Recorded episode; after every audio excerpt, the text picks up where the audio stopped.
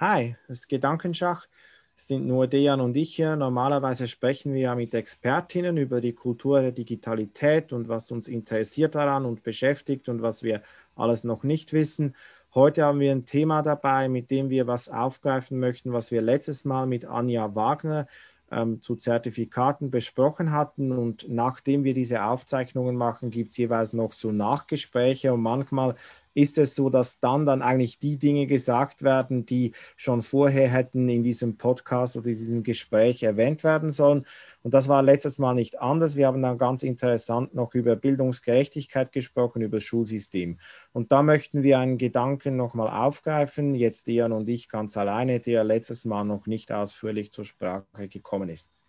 Ich kann vielleicht ähm, gleich etwas persönlich beginnen. Und zwar war ich immer ein guter Schüler. Und zwar kürzlich habe ich ähm, auch mich wieder sehr kritisch zum Schulsystem geäußert. Und da hat jemand interessanterweise, so ein Gewerkschaftsvertreter, hat gesagt, ja, wahrscheinlich ist das biografisch auf eine schlechte Erfahrung mit Schule zurückzuführen. Aber das ist völlig falsch. Ich hatte nie eine schlechte Erfahrung mit Schule. Ich habe immer gute Noten gekriegt. Ich habe jede Prüfung bestanden. Ich war einer der besten Schüler, habe mich immer gefreut, in die Schule zu gehen. Ich fand das immer interessant und spannend und ein guter Lernort eigentlich die Schule, wie sie war. Ähm, ich glaube, bei dir, Dejan, war das ein bisschen anders. Du warst nicht immer ein guter Schüler und es war nicht immer so ein guter Lernort für dich. Das kannst du ja dann gleich auch noch selber sagen. Und warum ich das jetzt so einführe, ist, weil ich sagen würde, so Leute wie ich, die sich in diesem Schulsystem wohlfühlen und die Erfolg haben darin, die tendieren eher dazu, dann als Lehrerinnen und Lehrer wieder an die Schule zurückzukommen. Und das weiß man auch aus der Ausbildung von Lehrkräften, dass man unbewusst und bewusst oft Muster ähm, verstärkt wieder einsetzt, die man als Schülerin oder Schüler als produktiv erlebt hat. Und dass dann so eigentlich ähm, die Schule als System sich selber erhält, indem diejenigen, die sich damit identifizieren können, zu den Verantwortungsträgerinnen der Zukunft werden. Also das macht auch, dass Schule sehr träge ist, dass sie so Wandelbemühungen widerstehen kann, weil da ganz viele Stärk ähm, Kräfte wirken von Leuten, die die Schule so erhalten möchten, wie sie sie als Schülerin oder Schüler erlebt haben. Ja, jetzt, Dejan, ähm, vielleicht gebe ich dir das Wort mit einer etwas anderen Perspektive. Kannst du das nachvollziehen? Denkst du, dass die These so stimmt? Und ähm, was habe ich jetzt vielleicht noch vergessen? Ich glaube, dass es, ähm, dass es also eine Perspektive ist, die, die ich teilen würde, die, die ich, also wo ich sage, dass sie so zutrifft. Meine Perspektive ist tatsächlich eine andere. Das heißt, ich bin tatsächlich schon sehr früh als jemand aufgefallen, der jetzt nicht so in das System hineingepasst hat. Das kann man in meinen Zeugnissen nachlesen. Beginnt bei Klasse 1 und endet bei Klasse 13. Ähm, und das war also schon so, dass ich jetzt zum Beispiel Schule als sehr ungerecht äh, wahrgenommen habe äh, und an vielen Stellen einfach angezweifelt habe. Das heißt, ich habe dann schon relativ früh festgestellt, dass eben wie einfach es eigentlich ist, eine, also für mich war es einfach eine 1 zu bekommen und ich habe auch gesehen, welchen Wert diese Note einfach hat, weil ich gemerkt habe, dass einfach andere Leute, die jetzt echte Probleme nicht lösen konnten, aber halt sehr gut Sachen auswendig lernen konnten, die hatten auch irgendwie Einser. Äh, und da habe ich eben gesehen, dass das irgendwie, also für mich hat dieser Wert der Note einfach in der Schulzeit schon komplett verloren gehabt. Ähm, ich wusste, dass das nicht das ist, was mich irgendwie antreibt oder für mich irgendeine Bedeutung hat. Ähm, und für mich war auch der Punkt in der Schulzeit, dass ich dann gesagt habe, weil ich das so ungerecht empfunden habe und viele Freunde und Freundinnen hatte, wo ich das Gefühl hatte, dass sie einfach auch ungerecht behandelt wurden. Das heißt, ich konnte für mich eigentlich das relativ gut eine Lösung finden und meinen Weg gehen, aber ich hatte einfach in meinem Umfeld einfach Menschen, denen es nicht so leicht fiel, ähm, diesen Weg trotzdem zu gehen und denen einfach ganz viele Hürden irgendwie offen, also vor ihnen standen oder aufgebaut wurden. Und da habe ich gesagt, ich, ich möchte Lehrer werden, um genau das irgendwie dagegen zu wirken oder da einfach so, so, so ein, weitere, ein weiterer Punkt im Lehrerzimmer zu sein, der so ein bisschen so sie unterstützen kann vielleicht. Das war also der Punkt. Deswegen bin ich auch tatsächlich auch ganz gezielt Realschullehrer geworden. Also das heißt, ich war auf dem Gymnasium und nebendran war bei uns eine Realschule zum Beispiel. Und da hatte ich ganz viele Freunde, auf der Realschule waren und ich das Gefühl hatte, die sind einfach viel, viel besser, als sie eigentlich so auf dem Zeugnis zu stehen haben, weil ich sie privat einfach kannte und wusste, wie, ich sie, wie klug, intelligent ich sie einschätze und welche Leistungen und Potenziale sie einfach besitzen. Und deswegen bin ich ganz gezielt Realschullehrer geworden. Und deswegen glaube ich tatsächlich, weil du hast ja auch im Nachgespräch gemeint, dass Menschen, die zum Beispiel dann eher diese kritischen Erfahrungen gemacht haben und diese Perspektive von als Schüler schon mitgenommen haben, dementsprechend auch nochmal eine kritische Perspektive mit in die Schule reinbringen. Und ich würde tatsächlich sagen, wenn man meine Kolleginnen und Kollegen in allen Schulen fragen würde, also ich wechsle die Schule alle so sechs bis zehn Jahre. Das heißt, ich bin jetzt an der dritten Schule seit fünf, sechs Jahren. Und ähm, es ist schon so, dass ich nicht jemand bin, der sehr einfach ist als Kollege, sondern nur sehr viele Sachen in Frage stellt. Und, ähm, und deswegen würde ich aber auch sagen, was du so beschrieben hast, das ist so meine Erfahrung, dass ich schon erlebe, dass viele eben, also die Frage ist ja für mich immer, wie komme ich eigentlich zu dem Punkt, dass das System Schule und wie es einfach vorliegt und diese zum Teil ungerechten äh, Strukturen, die zum Teil vorliegen, wie könnte man die eigentlich verändern? Und meine Höhle, die ich da sehe, ist die, die du beschrieben hast. Das heißt, dass Menschen einfach, sobald man diese Strukturen in Frage stellt, Prozesse in Frage stellt, eigentlich dann ihre Biografien freigestellt sehen. Das heißt, sobald ich dann im Fall dann sage, das und das müsste man ändern, dann haben sie natürlich sofort automatisch damit verbunden ihre eigene äh, Sozialisation, ihre Erfahrung, äh, die sie in dem Fall dahin gebracht haben, wo sie jetzt hingekommen sind. Und wenn ich natürlich dann sage, zum Beispiel, dass das nicht gut ist oder irgendwie verändert werden müsste oder weniger wert, was auch immer, dann ist natürlich zum einen persönlicher Angriff und auch eine Abwertung ihrer Leistung. Äh, und natürlich auch in manchen Fällen auch natürlich auch in die Fragestellung der Macht. Das heißt, ähm, wenn man zum Beispiel sich anschaut, was jetzt eben das System eigentlich so an Änderungen äh, äh ja, bringen müsste, dann wäre es tatsächlich auch eine Machtverteilung. Das heißt also, nach meiner Auffassung, die Auffassung, die ich glaube ich du auch teilst, wäre es eben da müsste ja schon Schule dann so aufgebaut sein, dass diese hierarchische Machtstruktur eben nicht mehr so vorliegen würde. Das heißt, dass die die haben bisher am wenigsten bis gar keine Macht besitzen, und zwar die jungen Menschen, das heißt die Schülerinnen, dass die einfach deutlich aufgewertet werden und deutlich mehr Freiheiten und Macht zugesprochen bekommen als im bisherigen System. Ja, das äh, sehe ich ganz ähnlich. Ich habe dann auch in diesem Nachgespräch gesagt, dass es so einen starken Survivorship-Bias gibt. Das ist dann, wenn man einen Prozess hat, bei dem Scheitern oder Misserfolge vorliegen ähm, und ähm, einige schaffen es dann aber ans Ziel und diejenigen, die es geschafft haben, die beurteilen diesen Prozess dann als ähm, sehr positiv, weil sie es geschafft haben und sie blenden all dieses Scheitern aus. Also wenn man sich jetzt überlegt, ja, wie war das jetzt in meiner Schulzeit, war das eigentlich gerecht oder nicht so gerecht, dann kannst du nicht einfach in deine Gymnasialklasse schauen, was ist jetzt aus den Leuten geworden, die aufs Gymnasium gegangen sind, dann siehst du natürlich, ja, da hat es eine Anwältin und der eine ist Professor geworden und so weiter, dann würdest du sagen, ja, das ist ein super System, weil die, die das Gymnasium gemacht haben, die sind ja dann tatsächlich auch in so verantwortungsvolle Positionen aufgestiegen, das ist super. Aber wo du eigentlich hinschauen müsstest, wäre, was ist jetzt mit denen gewesen, die es nicht geschafft haben, die keine Gymnasialempfehlung bekommen haben? Was haben die für einen Weg gemacht? Wie hat es sich auf die ausgewirkt? Ist das wirklich fair gewesen für sie?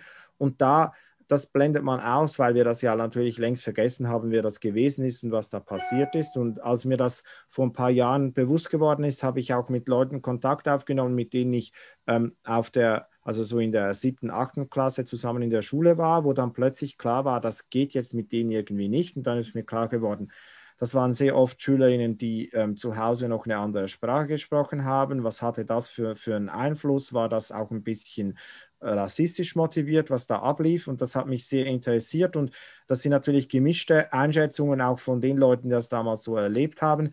Ähm, aber das wäre so ein Punkt, wie man vielleicht auch ein bisschen dahinter blicken könnte.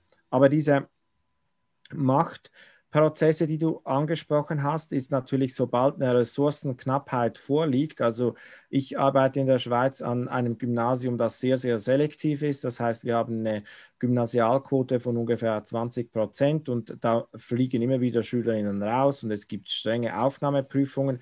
Und da muss man sagen, ja, wir haben jetzt nur für ein Fünftel der Bevölkerung oder der Jugendlichen haben wir Plätze am Gymnasium. Wer kriegt die jetzt? Und das ist besonders für Deutsche, die in der Schweiz leben, sehr, sehr schwer zu verstehen, dass dann plötzlich, sie kommen aus einer Familie, da sind alle immer aufs Gymnasium gegangen und jetzt in der Schweiz oder in Zürich kann das nicht mehr so, also ist das nicht selbstverständlich, dass da die Kinder aufs Gymnasium gehen. Und jetzt, wenn die Ressourcenknappheit da ist, ist ja immer die Frage, ja, wie verteilen wir jetzt diese knappen Ressourcen? Und das sind dann natürlich Sachzwänge, wo die Gerechtigkeit wäre eigentlich die Selektion an Schulen komplett abzuschaffen. Also natürlich haben alle Kinder und Jugendliche dasselbe Anrecht auf gute Schulumgebungen. Und dazu sagen, nee, wir geben jetzt besondere gymnasiale Ressourcen an die einen Kinder und nicht an die anderen, das ist so grundlegend unfair, dass man das eigentlich gar nicht besprechen müsste. Aber trotzdem wird das natürlich fortgeführt und das spielt auf ganz unterschiedlichen Ebenen, also schon da, wo Gymnasiallehrpersonen mehr Gehalt bekommen oder bessere Arbeitsbedingungen haben, wo die Gebäude ähm, schöner sind und so weiter. Das, das geht bis zu digitalen Mitteln und zu der Ausstattung, ähm, wo das natürlich auch nochmal vorkommt, wo am Schluss natürlich der Erfolg dann nicht ähm, auf Leistung zurückzuführen ist, sondern auch auf diese ganze Umgebung, die man gehabt hat. Und was dieses Survivorship Bias, um das jetzt nochmal kurz abzuschließen, natürlich bewirkt, ist, dass man dann denkt, ah ja, dass ich jetzt auf dem Gymnasium war und jetzt bin ich Anwalt geworden, das hat einen einfachen Grund, nämlich meine Leistung. Und was man ausblendet dabei ist, ich hatte einfach viel bessere Bedingungen als die, die jetzt nicht Anwalt geworden sind, vielleicht auch zu Hause, vielleicht auch mit den Freundinnen und Freunden und so weiter. Und das sind sehr, sehr oft unfaire Vorteile, die man genießt und wo dann Eltern natürlich auch sehr, sehr viel daran setzen, diese Vorteile ihren Kindern wieder weiterzugeben. Also dass Bildung, könnte man sagen, sowas wie eine Art ähm, Erbschaft dann auch ist, die man, die man weitergeben möchte, weil die mit ganz vielen gesellschaftlichen Vorteilen verbunden ist. Während du die Mail checkst, die gerade reingekommen ist, würde ich diesen Survivorship Bias gerne nochmal aufgreifen, weil es gibt noch eine weitere Perspektive, die ich eigentlich gesagt noch fast noch äh, schlimmer in der Wirkung finde oder wenn sie kommuniziert wird, ist und zwar, wenn es Leute nicht leichter hatten und es trotzdem geschafft haben. Das heißt, ich kenne zum Beispiel wirklich einige Gymnasiallehrkräfte, die selbst Hauptschülerin waren und dann Gymnasiallehrkräfte geworden sind und dann jetzt darauf bestehen und zeigen, schau, ich habe es durch das System geschafft, also allen stehen die Türen offen. Und ich erkenne das nicht durch das System geschafft haben, sondern trotz des Systems geschafft haben. Das heißt, und wenn man das natürlich dann so kommuniziert, dann wird es natürlich nochmal den Leuten, die es ohnehin schon schwierig haben, nochmal schwerer gemacht, weil dadurch einfach diese Anstrengungen und diese ganzen Hürden um sie herum einfach unsichtbar gemacht werden und relativiert werden. Und das finde ich ehrlich gesagt nochmal viel gefährlicher äh, in der Kommunikation, wenn man dann sowas nämlich nach außen, nach außen kommuniziert. Genau, und ähm, das ist auch etwas, worauf Anja hingewiesen hat, das wäre ja dann eigentlich die umgekehrte Geschichte, wäre die Leute, die vom System systematisch kaputt gemacht werden und die scheitern, die krank werden, die, die an sich zweifeln, die eigentlich auch kein gutes Leben mehr führen können, weil sie in der Schule gelernt haben, ich bin eine Versagerin, ich bin ein Versager oder ich kann, ich bin irgendwie zu wenig stark, um in diesem System zu bestehen, dass ähm, die Geschichten die werden oft ausgeblendet. Dann sagt man, ja, die, die äh, Person ist halt krank oder die ist nicht ähm, arbeitsmarktfähig oder sonst was, was man dann als Erklärung ähm, hat, aber dass die Schule und, und die darin vorkommenden Machtmechanismen und Ausschlussverfahren, dass die einen Anteil daran haben, das wird sehr, sehr oft ausgeblendet in der Sicht des Systems. Also man sagt dann ja so beschönigend, also wenn jetzt jemand bei uns von der Schule fliegt, dann sagt man, ja, das war jetzt nicht die richtige Schule für die Person, die soll dann in ein paar Jahren nochmal versuchen oder es gibt auch andere gute Schulen und so weiter. Aber das ist sehr, sehr zynisch, weil man natürlich weiß, dass, dass es einige gibt, die diesen, diese Zurückweisung und diese, diese, diesen Ausschluss nicht einfach so wegstecken können und dann irgendwie einen guten Weg gehen, sondern die denken, ich kann vieles nicht, was ich können sollte, ich bin weniger gut als andere. Also dieser permanente Vergleich ist ja durchaus auch etwas. Ähm, jetzt hast du die Frage aber auch gestellt äh, zu Beginn, also bevor wir jetzt gestartet sind, hast du gesagt, was hat es eigentlich alles mit der Kultur der Digitalität zu tun?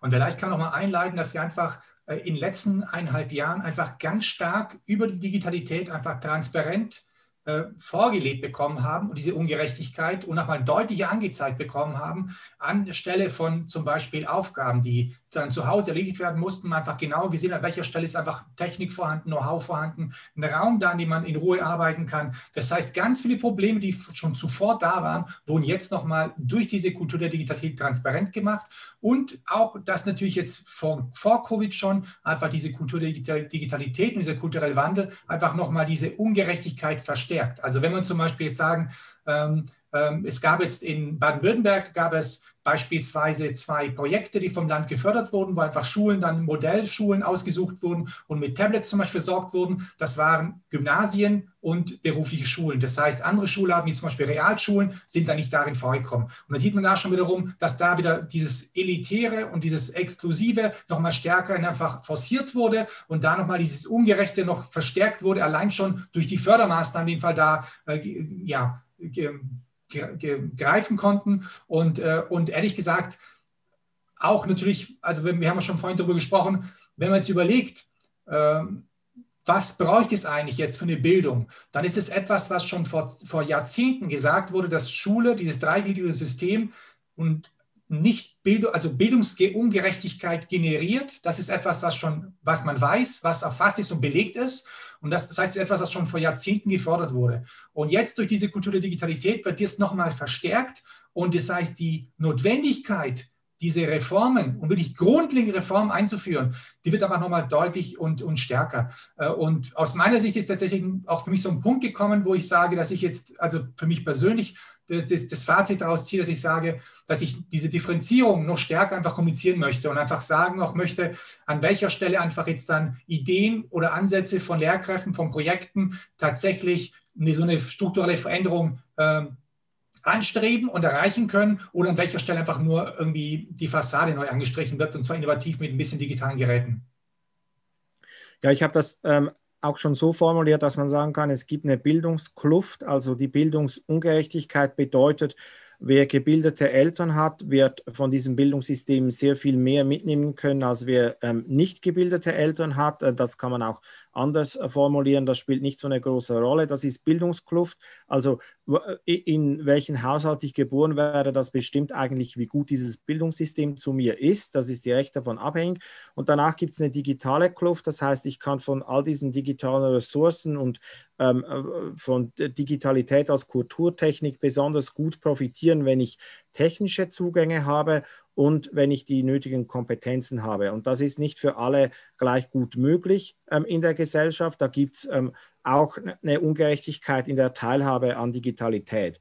Und diese beiden ähm, Kluften, die, es ist jetzt nicht so, dass sie sich ausgleichen würden, dass man sagen würde, ja, jetzt kannst du vielleicht in der Schule nicht so gut mitmachen. Dafür gibt es ja aber jetzt auf YouTube diese Videos und da kannst du das alles auch lernen und das funktioniert sehr viel besser, sondern wie du jetzt dargestellt hast, das hängt auch von Rahmenbedingungen ab, wie habe ich einen ruhigen Arbeitsplatz zu Hause, habe ich schnelles Internet und so weiter, was ja dann auch wieder dazu führt, dass diejenigen, die vom Schulsystem besonders profitieren, die profitieren auch von Digitalität im besonderen Ausmaß und die Ungerechtigkeiten, die verstärken sich. Also es ist so wie beim Algorithmus, Algorithmus, wo man denkt, ja, da wird jetzt aufgrund von Daten objektiv entschieden, aber tatsächlich werden Vorurteile, die schon bei der Datenerfassung und dann bei der Datenverarbeitung nochmal spielen, die Vorurteile fließen in diesen Algorithmus ein und so ist es auch mit der Kultur der Digitalität, dass Ungerechtigkeiten festgeschrieben, verfestigt und, und, und ähm, verstärkt werden. Also so, dass, sagen wir, digitale Prüfungsformen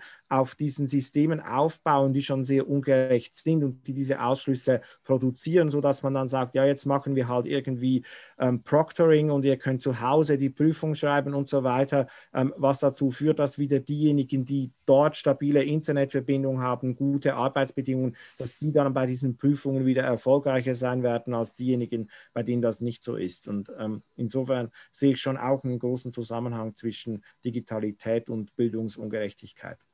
Vielleicht kann man sogar an der Stelle mal aufgreifen und ähm, ich habe hab gerade einen aktuellen Beitrag geschrieben, der wird irgendwann demnächst äh, veröffentlicht, wo es um digitale Plattformen geht. Und man, wenn man das jetzt nochmal weiterdenkt, was du jetzt beschrieben hast, dann wird es einfach bedeuten, dass man eigentlich auch bei, dem, bei der Softwareentwicklung einfach dann das zum Beispiel berücksichtigen müsste. Das heißt, dass man einfach nicht eben das, das was das System schon vorgibt, reproduziert, und dementsprechend eben dann diese Prozesse und auch die Ungerechtigkeit reproduziert, sondern eigentlich in dem Fall sagt, ich möchte sowas wie ein technisches System eigentlich generieren, was eigentlich dem entgegenwirkt. Das vielleicht sogar kompensiert oder vielleicht sogar auch Leute einfach dann besser unterstützen und fördern kann, dass man, dass man das einfach noch besser hat, als zuvor war. Und da würde ich einfach sagen, dass das tatsächlich bisher nicht so stattgefunden hat. Einfach diese Technik einfach nur als Technik wahrgenommen wird äh, und gar nicht so als, als eben Struktur und kulturelle Struktur, die einfach damit einfach abgebildet wird. Ja, da sehe ich auch ein Potenzial, wenn man sich fragt, ja, wie kann, das ist ein, immer ein großes Thema, wie kann KI in der Schule eingesetzt werden? Und das wird dann oft so mit irgendwelchen utopischen Szenarien und dann haben wir noch einen Roboter da sitzen und so weiter. Aber ich denke, die kann einfach eingesetzt werden, um so Muster ähm, der, der Ungerechtigkeit auch aufzuzeigen und ähm, ganz deutlich einen Spiegel vorzuhalten, wer hat wie viele Ressourcen. Also ich würde es schon mal sehr spannend finden, eine Datenauswertung, wo man sehen kann, wie viele wie viele Euros aus Steuergeldern wurde jetzt in die Schullaufbahn eines Kindes investiert ähm, und wie unterscheidet sich das von, ähm, sagen wir, Schule, die du besucht hast, dann kannst du das anklicken, dann siehst du, wie viel hat das gekostet für dich in die Schule zu gehen und wie viel hat es für jemand anderen gekostet. Und dann sieht man natürlich, dass ähm, Leute, die, die so eine Laufbahn gehabt haben wie ich, Gymnasium und Uni und so weiter, dass es natürlich viel, viel mehr Investition auch in mich getätigt worden ist und solche auch in der einzelnen Unterrichtsstunde, wem schenke ich meine Beachtung, wo, wo blicke ich hin, da, da könnte ich auch eine KI brauchen, die mir sagt, da gibt es eine Gruppe von Schülerinnen, die einfach viel, viel weniger Aufmerksamkeit erhält und das schlägt sich natürlich über die Jahre ganz deutlich im Bildungserfolg auch nieder. Also da sehe ich schon auch ein Potenzial. Ich denke aber ein zweites ist nicht nur bei der Softwareentwicklung oder bei, der, bei dem Einsatz von solchen Plattformen, dass man das dort mitbedenken müsste, sondern auch bei den Zugängen, also dass man einfach auch demokratisch sagt, das ist ein Grundrecht, so wie man sagen kann, Trinkwasser, Strom und so weiter. Das ist auch eine Forderung, die jetzt von D64 schon länger gestellt worden ist, dass man sagt, schnelles Internet und ähm, Geräte, mit denen man ins Netz kann, das braucht jedes Kind, das in die Schule geht, eigentlich auch jeder Erwachsene. Das ist nicht etwas, was man sagen kann, schön, wenn du das hast, ähm, tolles iPhone oder sowas, sondern das muss einfach allen ähm, ohne dass man irgendwelche Fragen stellt, zur Verfügung stehen, weil das braucht man heute, um lernen zu können und das ist nicht irgendwie ein, ein, ein, ein Gadget, was irgendwie schön ist, wenn man das hat, sondern das ist ganz grundlegend, damit man überhaupt teilhaben kann an diesen Bildungsprozessen. Und vielleicht diese Zugänge würde ich vielleicht nochmal ergänzen, auch einfach auch Zugang zu Expertise, ja, und Zugang zu Wissen. Das heißt, dass das zum Beispiel das, was Bibliotheken ist und einfach an Informationen irgendwo vorliegt, dass ich darauf auch zugreifen kann, weil es natürlich auch einfach etwas, was Exklusivität zum Teil einfach schafft, unnötig Exklusivität schafft, ähm, die zuvor einfach in der alten Kultur, in der älteren und des vorigen Kultur einfach vorlag. Also als Beispiel, für mich war es zum Beispiel schwierig. Ich hatte jetzt, ich komme jetzt aus einer Familie, äh, die jetzt nicht irgendwie zu Hause dann die Enzyklopädie hatte und ich dann nachschlagen konnte und ich bin jetzt auch nicht, ich habe auch da gewohnt, gewohnt, wo man nicht jetzt eine Bibliothek ums Eck hatte. Das heißt, ich hätte mit dem Bus nochmal 20 Minuten in die Stadt reinfahren müssen oder 30 Minuten, um in die Bibliothek über reinzukommen. Äh, und es war auch tatsächlich auch nichts, was ich jetzt so gelernt und vorgelegt bekommen habe. Und durch eben das Internet und die Möglichkeit, auf Dinge zugreifen zu können, angefangen von Museen, von öffentlich-rechtlichen Inhalten, von Bibliotheken, von sonstigen Inhalten einfach und für Expertise von irgendwelchen, was auch immer, Leuten, die irgendwelche Vorträge halten. All das muss aus meiner Sicht tatsächlich eben einfach auch maximal zunächst gemacht werden, transparent und proaktiv kommuniziert werden, dass einfach möglichst viele Menschen darauf zugreifen können und sich weiter und fortbilden können. Also ich habe tatsächlich, jetzt habe neulich eben, habe ich jetzt gerade aufgrund von Axel, habe ich dieses äh, dieses äh, Buch mir äh, angehört zu, zu Humboldt. Und da fand ich es ihm so spannend, weil er zum Beispiel seine, all seine Vorlesungen hat er immer öffentlich gehalten, ohne, also sie waren kostenfrei. Und es war zum Beispiel das erste Mal die Möglichkeit für junge Frauen, an solche wissenschaftliche Expertise heranzukommen, weil sie zuvor einfach ihnen verboten war, an der Universität zu, an, zu, zu studieren. Und so haben sie zum ersten Mal die Möglichkeit, einfach wirklich dann sowas Hochqualitatives sich einfach anzuhören, sich weiterzubilden. Und so in diesem Sinne ist für mich so die Überlegung einfach, dass man sagt, wenn ich schon etwas, also an Wissen habe und generiere, wieso eigentlich nicht allen Leuten zugänglich machen und nicht irgendwelchen Schranken einfach davor künstlich aufzubauen. Mhm. Ich finde es eigentlich immer wichtig, dass in solchen Podcast Humboldt einmal erwähnt wird. Das ist, ja. das ist schon gut, wenn das so, so, man merkt, dass auch ein bildungsbürgerlicher Anspruch da. Nee, ich finde, dass man das, ähm, ich habe viel Kritik auch ähm, mir anhören müssen, als ich gesagt habe, ich finde eigentlich wichtig, dass alle Lehrkräfte digitale Präsenzen haben. Aber wie ich das gemeint habe, ist, dass es auch darum geht, Unterrichtsmaterialien, die man erarbeitet hat, auch tatsächlich allen zur Verfügung zu stellen. Das ist auch ein Grund, weshalb ich an der Uni darauf verzichte, ein Content-Management-System der Uni zu verwenden, sondern ich publiziere das alles öffentlich auf einer Webpage, die frei einsehbar ist, weil ich nicht finde, dass ähm, nur Leute, die an einer Uni immatrikuliert sind, auf Bildungsinhalte zugreifen sollten, sondern das ist eigentlich, das muss wirklich aufhören, dass man irgendwelche ähm, Closed Gardens erstellt, wo Inhalte drin sind, die, die mit Bildung zu tun haben, sondern alles, was mit Bildung zu tun hat, muss öffentlich verfügbar sein, möglichst für alle. Und da muss man jetzt nicht eine Bildungscloud und irgendwelche Fantasien von einer einheitlichen Plattform eröffnen, sondern da kann man auch sagen, über Suchmaschinen findet man natürlich das, was man brauchen kann und da kann man man auch dann wieder, wenn das alles öffentlich da ist, kann man auch natürlich wieder Dinge kuratieren und, und das zusammenstellen, was jetzt da ist. Jetzt ähm, haben wir als Reaktion auf die letzte Folge auch den, ähm, ähm, ja, so einen leichten Vorwurf auch mitbekommen, das sei zu wenig lösungsorientiert und vielleicht können wir dazu noch kurz was sagen. Also wenn wir jetzt über Bildungsgerechtigkeit oder Ungerechtigkeit sprechen, könnte man ja auch sagen, ja, ähm, Philipp und Dejan, was sind jetzt die drei Dinge, die man sofort tun müsste, wo jetzt alle beginnen können? Und mir ist es wichtig zu sagen, diese Kritik, die ist teilweise so grundlegend, dass es halt systemische Probleme sind, wo man nicht einfach sagen kann, ja, morgen, wenn ich am Montag zur Schule gehe, dann mache ich jetzt mal, dann bin ich mal ein bisschen netter zu den Kindern, die ähm, aus einem anderen Haushalt kommen und dann ist das Problem gelöst, sondern das Problem, das es ein dreigliedriges Schulsystem gibt, dass Ressourcen ungleich verteilt werden. Das können wir nicht einfach lösen, wenn wir uns ein bisschen Mühe geben, sondern das bedarf politischer Arbeit und das äh, muss zuerst einmal eine Bewusstwerdung da sein, dass es überhaupt so ist, weil es noch zu viele Leute gibt, die äh, sagen werden, nein, es ist gar nicht so, es kann jede und jeder kann in diesem Schulsystem Erfolg haben, wenn man nur will. Also Leute ignorieren einfach die die basale Tatsache, dass das Bildungssystem ungerecht ist. Und besonders Lehrerinnen und Lehrer haben dann den Eindruck, ich bin wirklich gerecht zu jedem Kind und ich, ich bin nicht Teil dieser Ungerechtigkeit, obwohl wir alle, wenn wir an Schulen arbeiten, diese Ungerechtigkeiten reproduzieren. Und das muss man erstmal eingestehen. Und deshalb ist Kritik auch dann wichtig, wenn man nicht einfach Lösungen anbieten kann und sagen, ja, ab nächster Woche ist das Problem gelöst, weil wir machen es jetzt so. Das wollte ich wie dazu noch sagen. Ähm, aber natürlich gibt es Dinge, die man tun kann oder Dinge, ähm, die man fordern kann. Und ähm, da, da habe ich denke, wir haben auch ein paar Punkte angesprochen, aber vielleicht kannst du aus deiner Schulerfahrung, wenn wir da vielleicht den Bogen nochmal schließen, sagen, was hätte dir jetzt geholfen oder was hätte vielleicht auch den intelligenten Freundinnen und Freunden der Realschule geholfen, in diesem System ähm, mehr Erfolg zu haben, wenn, wenn das jetzt gemacht worden wäre. Siehst du da Wege oder Lösungen, die, die konstruktiv wären oder wo man sich als Lehrerin oder Lehrer sagen könnte, so mache ich es jetzt, weil dann kann ich dazu beitragen, dass das System gerechter wird. Also ich denke, dass allein die Debatte und der Diskurs an der Schule selbst, dass das schon mal ein großer Schritt ist. Dass man sich einfach Dinge eingesteht, dass, er, dass man die Dinge diskutiert. Das heißt, wir leben ja selbst ja im Umfeld, das jetzt zum Teil durch die Erfahrungen durch Corona, zum Teil auch schon zuvor, dass einfach Kolleginnen und Kollegen einfach nochmal stärker diskutieren, wie eigentlich Lernen, Lernprozesse ablaufen müssten, dass man Aufgabenstellungen, Prüfungsformate in Frage stellt, dass man die eben sich überlegt, in welchem Spielraum einfach in der Schule in dem Fall da zur Verfügung hat.